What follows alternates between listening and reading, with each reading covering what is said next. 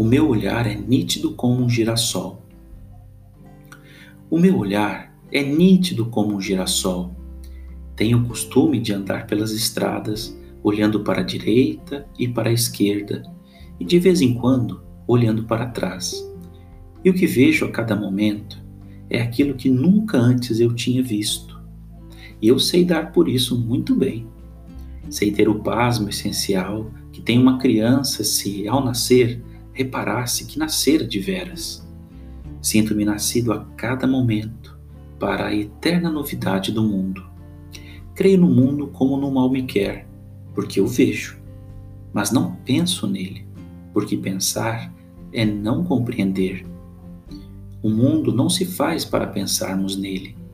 Pensar é estar doente dos olhos, mas para olharmos para ele e estarmos de acordo. Eu não tenho filosofia, tenho sentidos.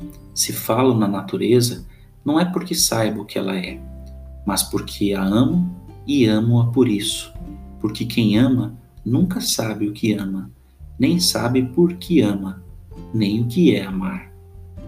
Amar é a eterna inocência, é a única inocência, e a única inocência é não pensar.